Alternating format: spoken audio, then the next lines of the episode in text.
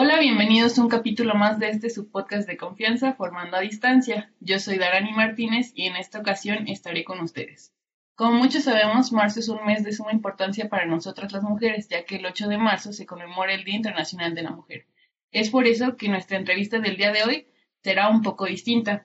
Antes de iniciar, queremos recordarles a todos ustedes que ya quedan pocos días de inscripción para nuestro diplomado en percepción remota y su aplicación en la observación de la Tierra. No olviden que este tiene un costo especial por lanzamiento, así que escríbanos al correo formación a distancia Para empezar, le damos la bienvenida a la doctora Noelia Ávila Delgado. Eh, doctora, muchas gracias por tomarse el tiempo de acompañarnos el día de hoy. Muchas gracias, muchas gracias por la invitación. Y bueno, les comentamos un poco acerca de la doctora Noelia. Ella es doctora en Ciencias Sociales con especialidad en Sociedad y Territorio por la Universidad Autónoma Metropolitana de Xochimilco. Es profesora investigadora de tiempo completo en el Centro de Investigación de Ciencias de la Información Geoespacial, Centro Geo, adscrita al área de Geopolítica y Territorio. Es miembro del Sistema Nacional de Investigadores Nivel C. Desde 2015 se ha desempeñado como profesora curricular en la Universidad Autónoma Metropolitana, sede Escapotzalco y Xochimilco. Sus principales líneas de investigación son geopolítica del sur de México, movimientos socioambientales y extractivismo estudios socioespaciales, territoriales y urbanos, espacios públicos, centros históricos y distintos procesos asociados. En los años recientes ha presentado más de 40 ponencias y publicado 25 artículos relacionados con estos temas, entre los más recientes, extractivismo y megaproyectos de infraestructura en el sur de México, el corredor multimodal interoceánico del istmo de Tehuantepec, y desastres naturales y ordenamiento del territorio, el caso de la ciudad rural sustentable de Jaltenango, Chiapas. Fue ganadora del Premio México de Sociología 2017-2018, Dr. Francisco Gómez Jara, por el mejor abordaje teórico otorgado por el Colegio Mexicano de Sociología. Después de esta introducción, si nos pudiera comentar, doctora, ¿a qué se dedicaba antes de llegar a Centro Geo? Bueno, pues muchas, muchas gracias, Dani, por la invitación.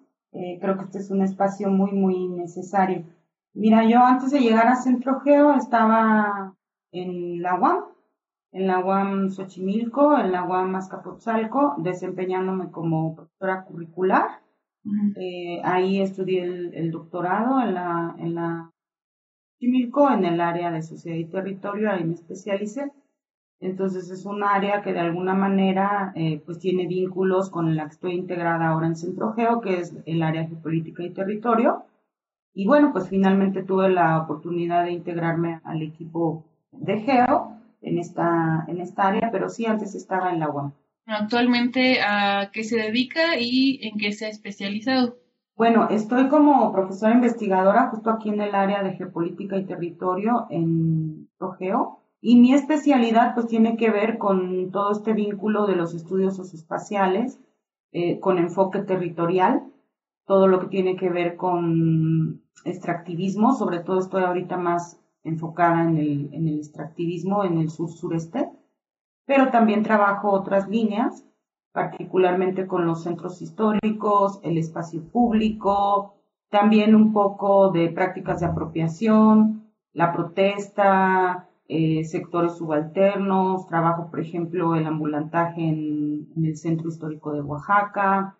O sea, tengo como que varias vetas abiertas, pero aquí en el, en el caso de Geo, en, en el área de geopolítica, estamos empujando muy fuerte una, una línea justamente sobre extractivismo, violencias estructurales, porque este es un fenómeno que está ahorita muy presente en el país, es todo lo que tiene que ver con la minería, pero no solamente, también con el el avance de pues, variados megaproyectos en territorios rurales, también en urbanos, porque aquí también hay otro tipo de megaproyectos, pero es un poco siempre pues observar desde, desde la relación espacio, sociedad, territorio, un poco esta, esta idea de eh, los vínculos de poder, porque este es el enfoque básico también de la geopolítica, la relación territorio poder, etcétera. Esta es un poco la, la, línea general en lo que me he especializado, las líneas que he trabajado. En realidad es un enfoque muy amplio y muy multidisciplinar que te permite pues abrir un abanico de temas muy variados con un alcance heurístico, digamos, o de capacidad de explicar la realidad muy, muy fuerte. Está de moda, ahorita vamos a decirlo así, está de moda el enfoque territorial. Pero digamos que a mí siempre me ha interesado desde mi formación, yo soy más bien socióloga, yo, yo me formé como, como socióloga en primera instancia, pero ya maestría y doctorado tienen que ver más con, este, con la especialidad o la especialización de este enfoque. Y, y pues aquí en Geo, en esta área, pues estoy muy cómoda porque justo tiene que ver con, con desarrollar este tipo de, de líneas. Y pues sí, en eso, en eso más o menos me he especializado, para no extenderme más. Claro, y está muy interesante porque justamente antes, pienso que ahorita ya no tanto, se tenía esta creencia de que las ciencias sociales con las ciencias este, un poco más exactas no tenían como mucho match. Entonces, es, ahorita nos estamos dando cuenta de cuánto se necesita una con otra. Y este, bueno, ya entrando un poquito más en el tema que, que, queríamos tocar, si usted nos pudiera decir qué opina sobre lo que se ha hecho en las ciencias geoespaciales con perspectiva de género y por qué es relevante este enfoque. Mira, de base, este enfoque es relevante en cualquier área no solo en las ciencias de información espacial o en los estudios socioespaciales o territoriales. Es un eje que debería trabajarse en modo transversal, en cualquier tipo de investigación. Y de hecho, ampliando el, espectro, digamos, lo que está ahorita en el, en discusión no es solo el enfoque género en sí mismo, sino lo que se conoce como el enfoque intersectorial, que es justo comprender que nosotros como sujetos estamos posicionados sujetos, vamos a decir, resultado, síntesis de una, de una serie de redes y entramados estructurales a los que pertenecemos, pues cargamos con nosotros una serie de identidades, determinaciones que van más allá del género. Es esta idea de intersectar el género con la clase, con la raza, bueno, la raza entre, entre comillas, ¿no? La etnia, dicho de modo más, más correcto, y todas estas determinaciones que nos posicionan y nos hacen ser y nos estructuran, digamos, de alguna manera, en, términos sociales, y que después generan pues, desigualdades o brechas o, o, desestructuran un poco nuestra, nuestras capacidades de relacionarnos, ¿no? Porque no es lo mismo ser mujer que ser mujer indígena, que ser mujer negra, de color o garífuna o vivir en la costa, que ser una mujer joven, urbana, y siendo joven no es lo mismo ser una mujer joven de Iztapalapa que ser una mujer joven de, Polanco, ¿no? O sea, hay, muchísimas determinaciones que explican eh, fenómenos sociales en los que trasciende, vamos a decir, el género. Ahora, ¿por qué es importante el género y por qué justo lo interseccional parte de, de poner en el centro esta, esta categoría. Porque el género es una de las formas de estructuración más, más fuertes o de las más determinantes en términos de las relaciones sociales entre, entre vamos a decir, lo que llamamos el sexo, hombres y mujeres. Ahí empieza a complicarse la cosa porque decimos sexo sería hombres y mujeres y género ya sería lo masculino y lo femenino. Y cuando nosotros vamos al nivel de lo masculino y lo femenino, ya estamos hablando absolutamente de una construcción social, que deviene después en toda esta diversidad de, de identidades sexogenéricas que estamos ahorita viviendo, experimentando, y que muchas veces determinan fenómenos sociales de todos los espectros del que tú quieras imaginarte, pero que a la hora de investigar no los tomamos en cuenta. Entonces, el asunto del género va más allá de, ser, de, hombres y mujeres. Muchas veces hablamos de, enfoque de género y pensamos que tiene que ver con, con validar o recuperar la visión de, la importancia de la igualdad y la equidad de las mujeres. Y sí, claro, tiene que ver con eso, pero tiene que ver con muchas otras cosas más. O sea, ahorita hay toda una disputa, ¿no? Incluso a nivel de la estructuración del lenguaje y las relaciones que se dan desde ahí que es un, es un, vamos a decir, una discusión que está en ciernes y que, por ejemplo, en el discurso académico, en el discurso científico está permeando mucho. Ahorita ya nosotros debemos hasta responsabilizarnos y hasta tomar cursos para poder escribir de modo incluyente. Eh, lo mismo cuando das una clase, de qué modo te refieres a tus estudiantes, alumnos, alumnas, alumnes. O sea, ahorita hay toda una discusión respecto a la importancia del lenguaje, ¿no? La importancia del lenguaje eh, y capacidad justo para, por un lado, visibilizar estas brechas y esta, eh, estas exclusiones y, por otro lado, justamente abrir procesos de democratización, de, inclusión. Entonces, todo esto está permeando la ciencia y todo esto permea nuestro trabajo. El asunto es que a veces no nos detenemos. Entonces, en general, eh, el enfoque de género, vamos a decir, en lo que tiene que ver con las mujeres, pues en este momento tiene mucho peso, no solamente por lo que está ocurriendo fuera de las aulas y lo que está ocurriendo como fenómeno en el país respecto a los feminicidios y, todo lo que se está visibilizando con eh, respecto a la violencia hacia las mujeres en general, que no es que no haya existido antes, sino que en este momento hay mucho más foro y mucha más organización y capacidad de esta generación para visibilizar este problema, ¿no? Pero en el caso de la ciencia, la verdad y de las universidades, yo lo que observo es que ha sido como estos movimientos que han estado empujando de las chicas más jóvenes. O sea, francamente no es que desde dentro de las instituciones haya sensibilidad, una sensibilidad genuina a voltear hacia mirar este, qué está pasando, ¿no? Lo digo en, en términos estructurales, o sea, desde, vamos a pensar desde quienes dirigen las universidades, quienes están en posiciones de poder, hasta los docentes, hasta los administrativos, etcétera, no, no se considera, no, no se, no se toma en cuenta esto o no se había tomado en cuenta con la importancia que se está tomando ahora. Mi generación, por ejemplo, pues para nada estábamos metidas en, este, esta discusión. Había muchísimas cuestiones que habíamos naturalizado o que nosotros pensamos que eso, que son normalizado más bien, conductas, etcétera, eh, en la relación docente-alumna, en la relación con, con las jerarquías, etcétera, que no cuestionábamos y que venía justo de una educación que trasciende a la escuela o la formación universitaria, pero pues que allá se reproducía y que en este momento se está poniendo sobre, sobre la mesa. Entonces, para mí es muy importante en general como entender eh, lo estructural, o sea, ir al, al fondo de, todos, de todas estas relaciones de, de desigualdad y de inequidad.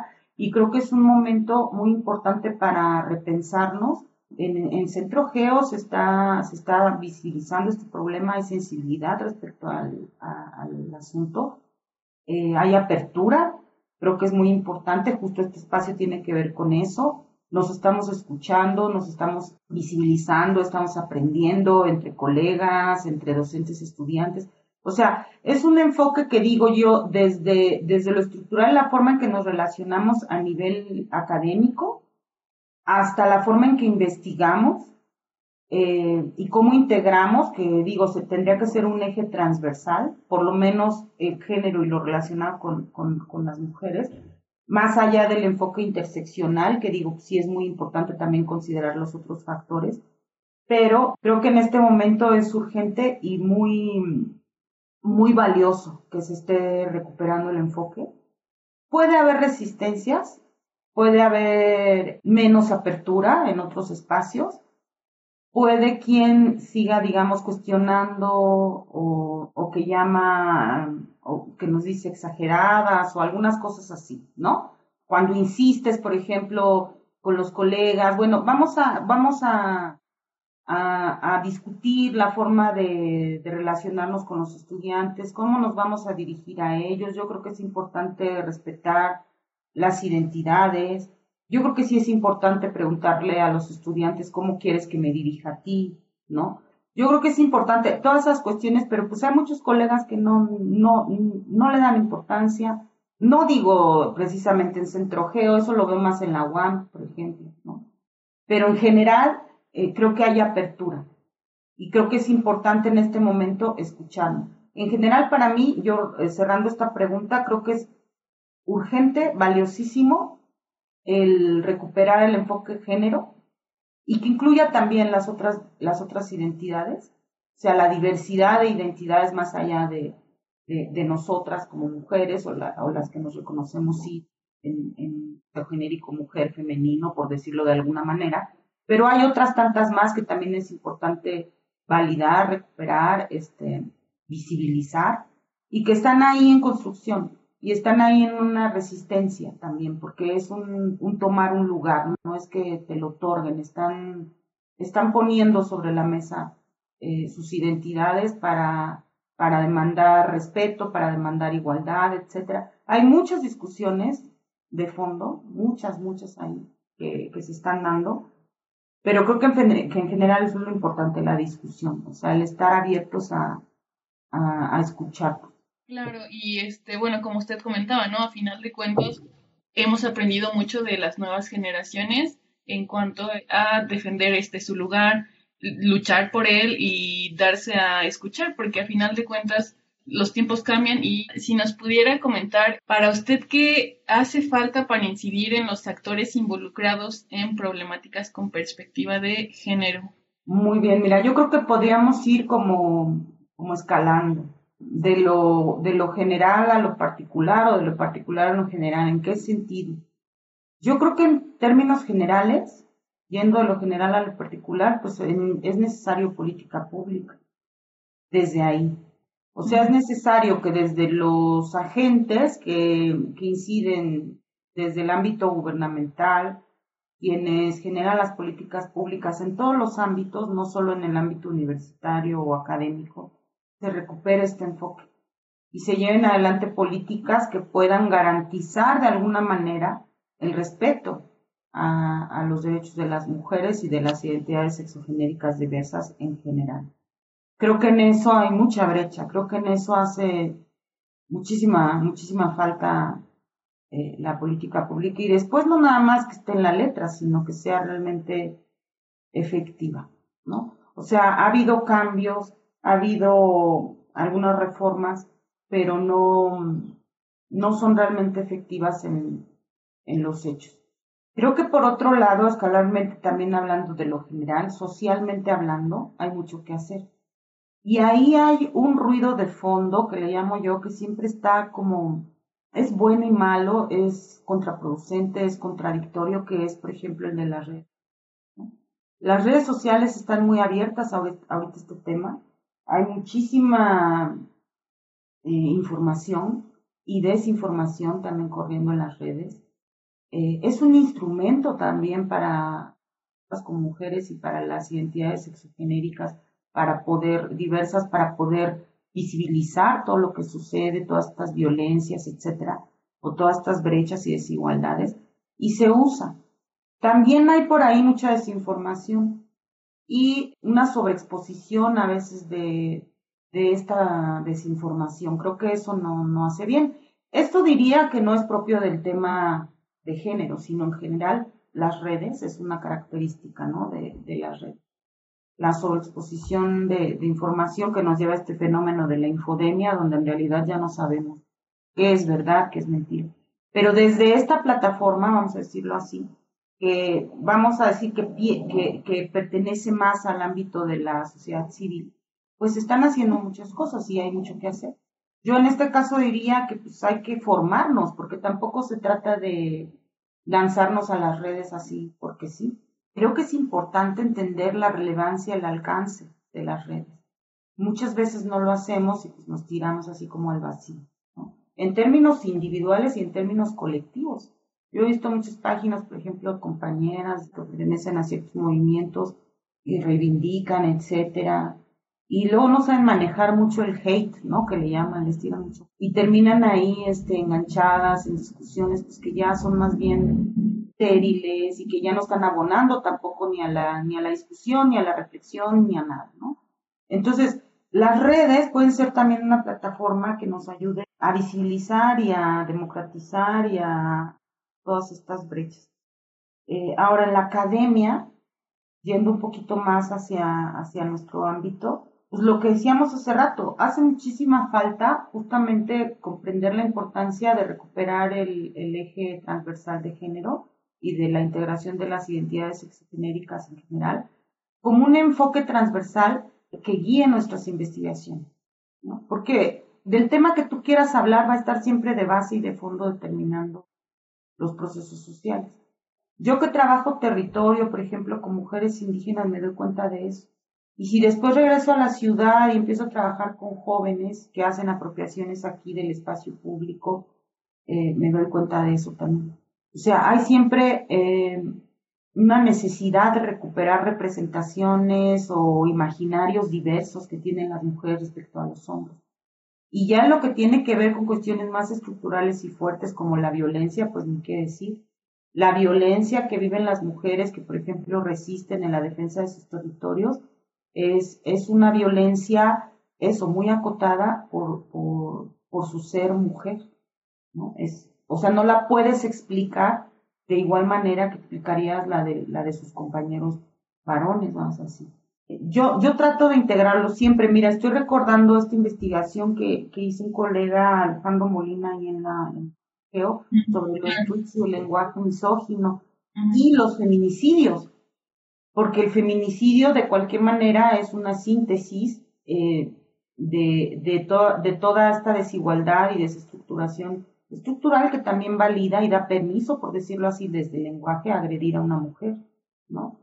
A restar valor a su vida solo por ser mujer, no vale igual, etcétera, ¿no? Entonces es muy relevante encontrar investigaciones como estas donde, fíjate, aquí diría, lo relevante es observar la potencia y el alcance de este cruce que encontramos entre las ciencias sociales y otras ciencias o la misma geografía y su y su ampliación y su cruce con esto que se conoce como el giro espacial o el enfoque eh, geotecnológico, ¿no? Donde están integradas las ciencias de información espacial, pero vas a encontrar un montón de herramientas, un montón de herramientas que te dan desde la minería de datos, la percepción remoto, un montón de herramientas que te van a ayudar a trascender los análisis más allá de esta estructuración muy clásica en la ciencia de lo cuanti y lo cual. Más bien hay una, un, un, cruce muy multidisciplinar, porque yo diría que de base las ciencias de información espacial, esa es una de sus más grandes fortalezas, es muy multidisciplinar, incluso interdisciplinar. Hay también otra colega que trabaja, por ejemplo, desapariciones. O sea, hay muchísimas eh, muchísimas herramientas en las ciencias de información espacial que pueden ser utilizadas para fortalecer este tipo de investigaciones eh, con enfoque de género. Ni qué decir de, de, lo que se hace para georreferenciar, por ejemplo, los feminicidios. Muchas veces es lo que puede ayudar como herramienta incluso a localizar los cuerpos, lamentablemente. ¿no? Hay, una, hay un libro por ahí que se llama La fosa del agua que, que nos cuenta ¿no? Eh, todo este esta tragedia del río de los remedios que se convirtió en un tiradero de cuerpos, suena horrible decirlo así, pero es lo que era. Entonces yo leía el libro y decía, es que si aquí hubiéramos encontrado y puesto algunos mapas que pudieran referenciar esto, ¿no? Eso hubiera potenciado un montón el libro, porque es una, una colega periodista. Mm. Pero como poniendo ejemplos, ¿no? Hay por ahí también casos, por ejemplo, en el caso de Geocomunes, que es un colectivo que se dedica más a, al asunto de la defensa del territorio, pero están también haciendo cartografía social que después referencian ya con, cartografía, lo digitalizan pues con enfoque de género. Entonces hay un montón de cosas, de, de vamos a decir, de vértices y de, de eh, cruces que existen entre las ciencias sociales y las ciencias de información espacial. Si nosotros observamos que son más bien herramientas que potencian cualquier investigación, tú en realidad las puedes vincular con cualquier enfoque y las puedes vincular con cualquier investigación. El asunto es más bien saberlas usar y eso es lo que hacen muy bien en Geo. La verdad es que nosotros muchas veces para, para hacer alguna investigación ya eh, muy puntual, lo que hacemos es acercarnos a los colegas y decir, saber qué es lo que quieres. Entonces, mira, lo que quiero es aquí que, eh, que, me, que me hagas un corte en este en este mapa porque quiero, quiero referenciar tantos retenes militares, ¿no? O, cualquier cosa, lo que sea que estés estudiando. Y ellos tienen muchísima, muchísimas herramientas para hacer eso. Pero digamos que después los datos en sí mismos, que es justo lo que hacen muy interesante aquí en la investigación, todo lo que tú puedes este, recuperar a partir del enfoque geoespacial, pues el dato en sí mismo y el mapa en sí mismo hay que entender también que es una herramienta de interpretación, es una representación, tú tienes que darle esa fuerza con el resultado, ¿no? Con, con el, sí, con el enfoque de tu investigación y con lo que estás finalmente interpretando a partir de esa herramienta. Y también hay que decirlo, los mapas pues tienen un poder y una potencialidad tremenda, tremenda, mucho más que cualquier otra herramienta. También están atravesados por, por visiones de poder, eso hay que decirlo. También es una herramienta que en muchos sentidos puede validar ciertos discursos o invalidar otros, bueno, en fin, tiene también esa otra, esa potencialidad. Eso es un poco lo que vemos nosotros más en nuestra área, porque para nosotros, de hecho, el mapa, el mapa es una síntesis que representa todas las relaciones de poder que están dando ahí en territorio. Entonces, a la hora de nosotros representar, tenemos que ser también muy cuidadosos, ¿no? O sea, con un mapa también puedes manipular, con un mapa también puedes engañar, con un mapa, así como puedes visibilizar y, puedes eh, potencializar eh, la interpretación de alguna investigación, también puedes generar, eh, pues eso, o sea, una, una mala interpretación de la realidad o una manipulación. Lo hacen mucho, ¿eh? Eso lo hacen mucho, lo hacen mucho en tiempos electorales, los gobiernos, etcétera, ¿no? Es una cuestión también muy, muy básica. Pero bueno, en fin, es lo que diría. Yo creo que hace falta justo como entender que en esta multidisciplinariedad la, las ciencias de información espacial como tal tienen una potencialidad enorme para abonar a cualquier investigación, a cualquier eje de trabajo y que y que justo es importante eh, como entender que en su multidisciplinariedad puede haber colegas que vengan desde las ingenierías hasta las psicologías, hasta la historia. Yo tuve un estudiante que, por ejemplo, está en Geo haciendo su maestría y está trabajando los caminos reales. A mí me encantó su, su investigación porque es un cruce entre las ciencias de información espacial y la historia y la arqueología. Súper bonita la investigación. Entonces te da para todo te da para todo. Y aquí en las ciencias de información geoespacial y su cruce con el género, pues los invito a que, a que revisen esta investigación de, de Alejandro Molina, creo que está por ahí este, en alguna parte de, la página de Geo, de la misoginia, los tweets y, y feminismo. Sí, de hecho también lo hemos publicado en nuestras redes sociales y tiene mucha visibilidad. De hecho, es el, la publicación que cada que hacemos se vuelve viral, eh, llega a, medios, llegó incluso hasta la CNDH, hablando respecto a la misoginia que se tiene mucho en redes sociales. Exacto. Este, y bueno, eh, ya más, más tocando el tema, si nos pudiera comentar si ha realizado alguna publicación o labor con perspectiva de género.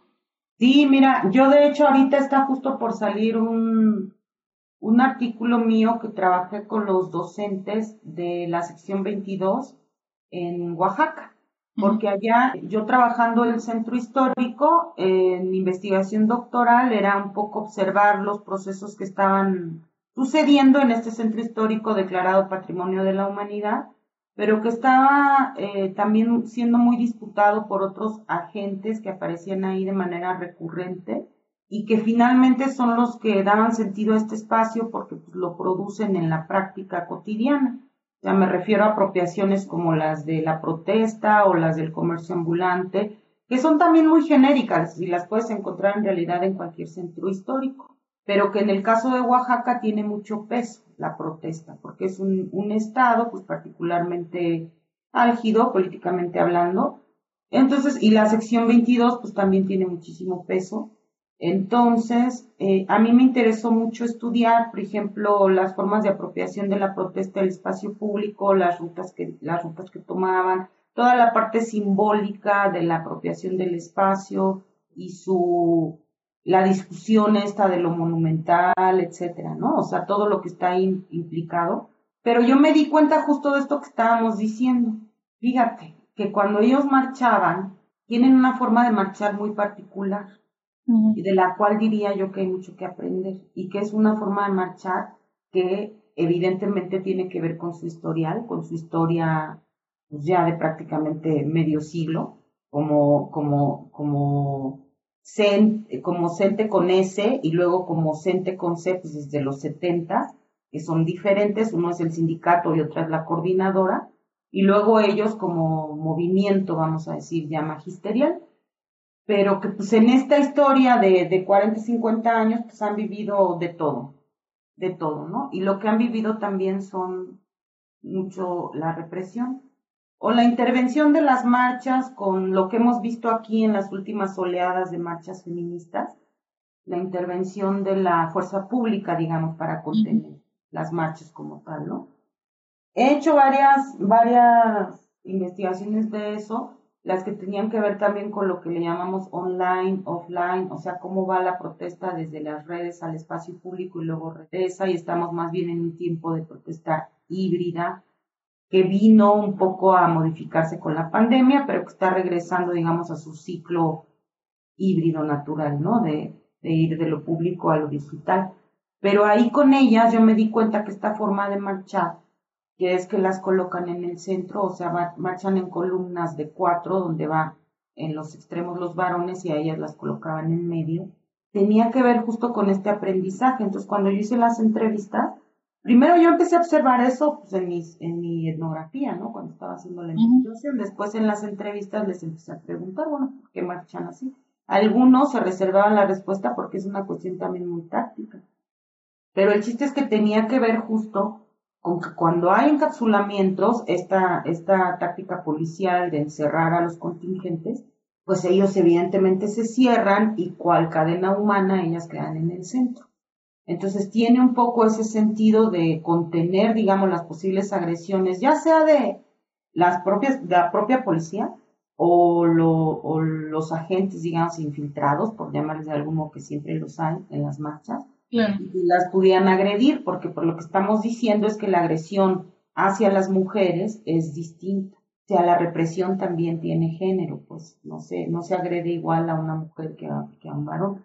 Entonces, eh, bueno, ahí hay que recordar, por ejemplo, el caso de Atenco. De Atenco, claro. El caso de Atenco, que pues, llegó hasta la Corte Interamericana y que ha sido todo, todo un caso ahí que estudiar respecto al género y la protesta y la represión y en fin. Pero fíjate, al final, entonces, esta investigación, lo que yo observé fue que no estaban cuestionando las propias maestras, ¿no? Las propias maestras estaban asumiendo esa posición de sí, está bien que los, los compañeros nos protejan. Alguna vez platicando con jóvenes más jóvenes del movimiento feminista, yo les decía a ustedes cómo ven esto, pues muy mal, porque para nosotras, nosotras no esperamos que nadie nos defienda. Ellas no estarían dispuestas a marchar así. Pero una cosa muy bonita de esta investigación es que en esta forma estructural, lo que yo llamé la morfología de la marcha, o sea, cómo se, cómo se ve la marcha, cómo se organiza espacialmente la marcha, porque nosotros vemos una marcha y pensamos que todas son iguales y solo vemos, no, las marchas tienen un orden y las marchas tienen un orden espacial también. Y no se organiza espacialmente igual. La estructuración de la ciudad te va a dar la ruta, te marca de dónde debe partir, a dónde debe llegar, esa es la parte simbólica ¿Por qué vale tanto lo monumental? ¿Por qué vale tanto el ángel de la independencia? ¿Por qué vale tanto ahora las antimonumentas? O sea, todas esas cosas están implicadas en la estructuración de una marcha y es un análisis socioespacial, donde el espacio es lo que estructura. Pero la marcha también tiene una estructuración espacial de género, que es este.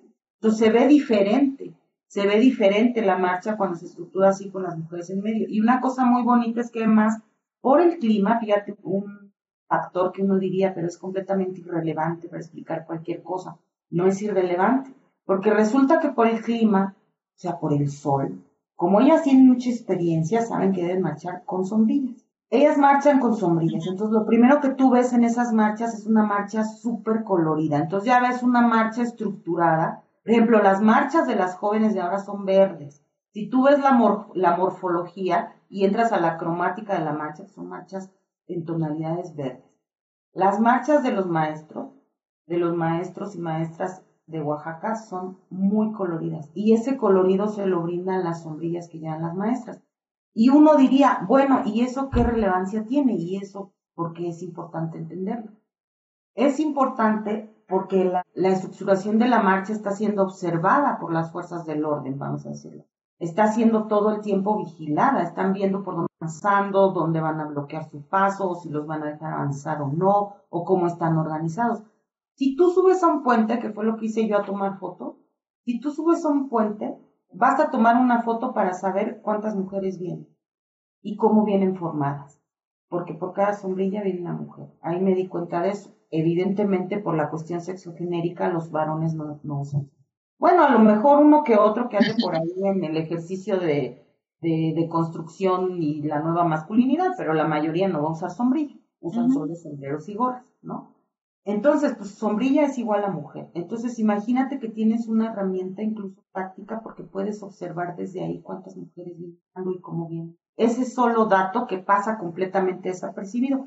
Entonces, este artículo me parece que va a salir en mayo y se llama así este, la dimensión espacial de la protesta y es un poco eh, recuperar justo lo que decíamos hace rato, el, el enfoque de género y entender toda la relevancia de esta producción espacial, de estos agentes que están ahí todo el tiempo y que a lo mejor no atendemos, pero que tienen o sea, tú observar la forma en que ellos marchan te dice un montón de cosas de ellos como, como, como organización estructurada, política, una de las organizaciones políticas de más relevancia y representatividad en el país, junto con la CENTE, digamos, pero al interior de la CENTE la sección 22 pues, tiene muchísimo peso. Y después lo que están ahorita vinculándose con el movimiento por defensa del territorio en el marco extractivista también tiene mucho peso. O sea, ahí hay muchas cosas que estudiar. ¿no? Eh, y mira, ya para cerrar, yo, yo estoy ahorita con la inquietud justo de, de, escribir algo más o menos similar, pero de las marchas que se dan acá de las convenciones. Me recuerdo que este año no, pero el año pasado sí. El año pasado, más bien este año hubo, la verdad, lo voy a decir así abiertamente y con franqueza, yo lo que vi fue como un montaje, ¿no? De parte de las autoridades y bueno, las chicas, este, en general, eh, yo no voy a cuestionar para nada lo genuino de, su, de su deseo, por ejemplo, de, de generar vínculos y esto de darles flores y eso, eso puede estar bien o mal, pero, pero había ahí, vamos a decir que sí, una, un poco una trampa, ¿no? Y pues al final eh, fue muy mediática la forma en que se manipuló esto, más bien fue una manipulación también mediática y un aprovechamiento, digamos, del discurso gubernamental. Pero pues todo, vamos a decirlo así, que este año todo fue amor y paz y todo fue literalmente flores y no pasó nada. Pero el año pasado no. El año pasado, en, en la marcha del año pasado, y eso yo lo tengo documentado, es que de verdad me falta tiempo muchas veces para sentarme a escribir, pero este, el año pasado yo conté por lo menos cuatro encapsulamientos y hubo uno que fue muy significativo porque eh, fue un poquito antes de, del monumento a Juárez y las tuvieron ahí a las chicas prácticamente dos horas. Y, y después ese encapsulamiento sirvió como una especie de receptor de donde otros las tenían en otros encapsulamientos, las traían acá. Y era un poco estarlas desgastando, estarlas provocando para justo generar el asunto de, que la violencia viene de las chicas, ¿no? Cuando lo más violento es tenerlas ahí encerradas y además estar viendo contra su derecho a manifestarse, etcétera. O sea, un montón de cosas que yo decía, pero no se visibilizó. El año pasado a lo que se le dio muchísimo peso fue a lo que sucedió ya en Palacio Nacional y todo el enfrentamiento que hubo ahí, la chica hasta que devolvió, ¿cómo le llaman? Le la reina. La reina, ajá, el que regresó la bomba molotov y bueno, todo aquello, ¿no? Pero en general a mí me apasiona mucho lo que tiene que ver con apropiaciones del espacio público de, de sectores subalternos, los que sean, y sobre todo, en general también de las mujeres, y todo esto que se está dando aquí en la ciudad, toda esta discusión respecto a las pintas, respecto a los muros. Ahí hay, por ejemplo, mucho que, mucho que analizar, mucho que estudiar, y pues esas son las cosas en las que yo me he especializado y que me, me apasionan y me gustan mucho, pero de verdad me hace falta tiempo, porque ahorita estoy mucho más enfocada en la cuestión del extractivismo. Y pues este, este que te digo que va a salir de las maestras, eh, está en una revista que se llama Espiral, debe salir en mayo. Bueno, en cuanto salga, pues yo ahí lo subo a mi, a mi red y después a veces de ahí lo jalarán al G o no sé, o, estará en mi, en mi página ahí de si les interesa echarle un ojito pero este, pero sí, o sea, yo estoy todo el tiempo como teniendo presente, ¿no? Que es importante recuperar el eje de modo transversal, el eje de género, y voy a insistir para cerrar con esto, porque me doy cuenta más cada vez, ¿no? Eh, sobre todo en mis clases y todo, que es tan diverso en este momento, las identidades sexogenéricas son tan diversas y tan dinámicas tan dinámicas porque uno de verdad no, no, no entendería. Yo me he querido eh, pues sentar a tratar de entender todo lo que está pasando en esta, en esta dimensión.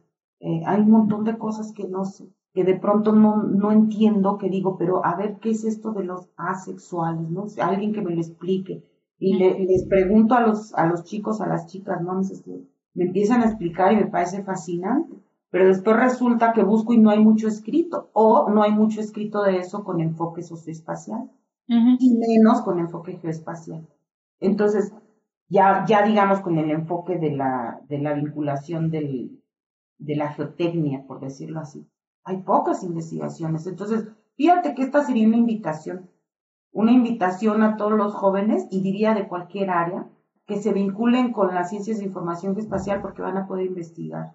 Hay mucho que investigar, mucho que investigar y mucha potencialidad en estas herramientas. Y tú puedes venir de la psicología, como decía hace rato, de la historia, de la antropología, de, de cualquier área y vas a encontrar herramientas muy potentes. Yo que vengo de la sociología, no, para mí ha sido maravilloso encontrarme con estas herramientas y potenciarlo con el enfoque socioterritorial que, o espacial que desde la teoría, digamos, te brinda un montón de, categorías y de conceptos para explicar y que después los cruzas con los resultados que te dan ya herramientas como la percepción remota u otras herramientas, no, pues tienes una potencialidad tremenda. Por eso decía yo que no es como lo, lo cuanti, lo quali, ¿no? Que es lo clásico.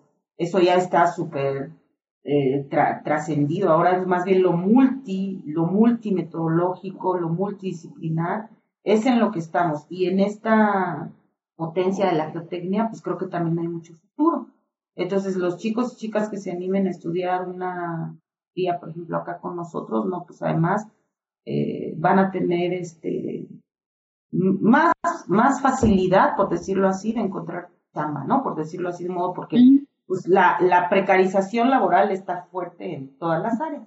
Pero creo que especializarse en un área como esta, pues sí les da cierta ventaja respecto a otras áreas. hay áreas de investigación, áreas de la ciencia que se están quedando un poquito obsoletas, vamos a decirle así, pero este, pero pues no, las ciencias de información espacial están a la, a la vanguardia. Entonces, y con toda esta potencia, los ejemplos que les he puesto, pues ojalá eso les anime a, a, estudiar acá con nosotros. Bueno, ya para eh, cerrar y hablando un poco de Centro Geo, si usted tuviera alguna anécdota relevante eh, que le haya pasado eh, ya trabajando en Centro Geo, si nos pudiera contar un poco. Pues imagínate que yo llegué a Centro Geo y prácticamente, a ver, yo llegué en octubre del 2019, entonces fue octubre, noviembre, diciembre, enero, febrero, o sea, seis meses, menos de seis meses, y vino la pandemia. Entonces yo apenas estaba como llegando y como conociendo y como hasta mi oficina y ahí con los colegas y de pronto, y entonces todo fue así virtual, virtual, virtual, un poco hasta ahora. Y para mí es como muy entrañable, este, ya te he ido como tres veces en todo este periodo porque pues ha estado la mayoría del tiempo cerrado. Y yo la verdad es que ni me pude como quien dice, instalar en mi oficina, apenas estaba llevando mis libros, apenas estaba asentándome, como quien dice, ¿no? Es, es muy extraño, ¿no? Porque cuando voy me da una nostalgia rara, porque digo, bueno, pues sí, es, es como este sentido de pertenencia, ¿no? Eso no me pasa en la UAM, por ejemplo, en la UAM ya voy, vengo ya. Y además la UAM ya está abierta de un buen rato, también el GEO, nomás que pues eh, yo, yo sí, si voy a dar curso a las siguientes, la verdad es que ya voy a regresar presencial, porque también la cuestión de la virtualidad es un poquito cansada. Tiene muchas ventajas, muchas, muchas ventajas, pero eh, puede ser un poquito agotadora, sobre todo en la parte de la docencia. Pero entonces imagínate, pues no pude ni dar clases allá, todas mis clases han sido virtuales. A todos mis estudiantes los he conocido virtual, eso es horrible. Eso para mí, eso para mí ha sido algo muy sentido, así en, en, los dos espacios, tanto en la UAM como en el GEO, de, le das clase y los conoces y tú sientes la, la vibra, digo, pues como sea no sé si estoy exagerando, ya esas son mis alucinaciones, pero creo que sí puedes sentir incluso la vibra, ¿no? Con todo y la tecnología. Y dices, este, pues yo quisiera a mis, a mis estudiantes darles un abrazo, mínimo conocerlos, no solo verles la carita, no sé, ¿no? Y que también me conozcan a mí, no, nada. Entonces, eso ha estado un poco eh, agotador.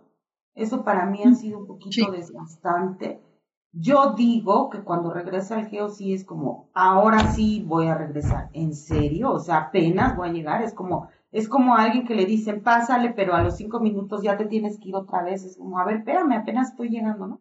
Entonces tengo todo el tiempo esa sensación y al mismo tiempo cuando lo pienso, imagínate, ya tengo dos, casi tres años y todos han sido así virtuales, virtuales. Entonces es como, no, ya estoy muy agotada. Y pues a muchos de mis colegas también los he conocido solo así. Imagínate, solo así virtualmente porque, y, y, y pues muy buena relación y todo, pero pues en persona no los he visto.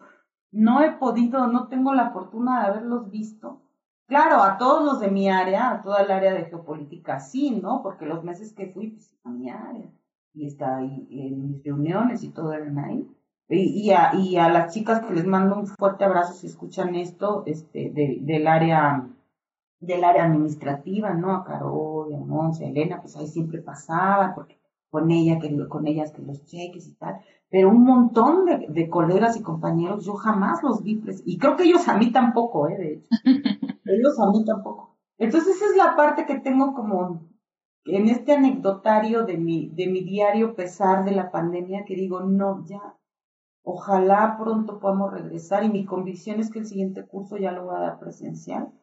Por todas estas razones y porque, bueno, claro, con todas las medidas y todo, porque pues, aunque estemos en verde, creo que por ahí sí. Ojalá ya no venga otra ola. Ya viene de Europa, parece que la quinta, imagínate. Ojalá que no. Pero bueno, eso, eso ha sido. Yo la verdad estoy súper contenta. La verdad es que creo que soy muy afortunada porque pues, finalmente en el área que me especialicé estoy o sea, no pude haber caído en mejor lugar, estoy muy contenta, estoy muy, me siento muy, muy acogida con todo y esto de que me tocó en medio de la pandemia. Todos mis colegas han sido súper generosos conmigo, súper cariñosos. Y, y aquí en mi área también estoy muy, muy acompañada. Entonces, pues sí, así ha sido. Estoy, estoy muy contenta, muy agradecida y siento que soy muy afortunada y siento, y siento también que debo hacer mucho para quitarse el lugar que tengo entonces estoy todo el tiempo en mil cosas también, esa es la otra, ¿no? Pero bueno, este, muy, muy feliz de pertenecer al Centro Bueno, pues no me queda más que agradecerle, doctora, por acompañarnos, por su tiempo. Eh, no sé si guste comentar algo más. Pues no, mira, ya me extendí, ya me extendí. Yo creo que nada más agradecerte a ti, a, Daniel también que nos está apoyando ahí en el, en, el apoyo técnico. Eh, pues creo que también felicitar al espacio y la iniciativa, creo que es muy necesario y, se, se, disfruta, se disfruta también, bueno, yo lo disfruté mucho, espero que tú también, ¿verdad? Sí, ya se nos baja las dos un poquito de nervio, porque al principio estábamos las dos como un poquito nerviosas. Sí, sí, sí. Pero, pues no, solo, solo agradecer y pues ojalá que, que le vaya bien al podcast en general, no solo al mío, en general, que siga esta iniciativa. Bueno, pues muchas gracias, doctora. Y bueno, a quienes nos escuchan, les recordamos que pueden seguirnos en todas nuestras redes sociales, donde podrán encontrar descuentos, algunos datos curiosos de repente e información sobre nuestros cursos.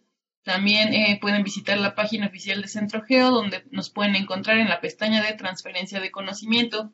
Sin más por el momento me despido y nos vemos a la próxima. Soy Darani Martínez. Adiós.